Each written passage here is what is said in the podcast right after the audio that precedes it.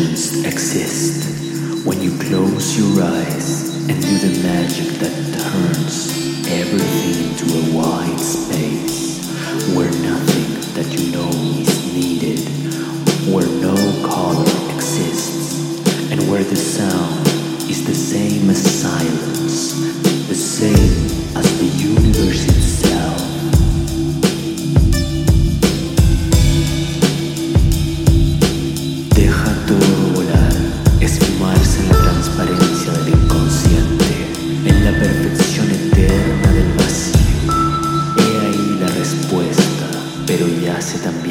y el misterio.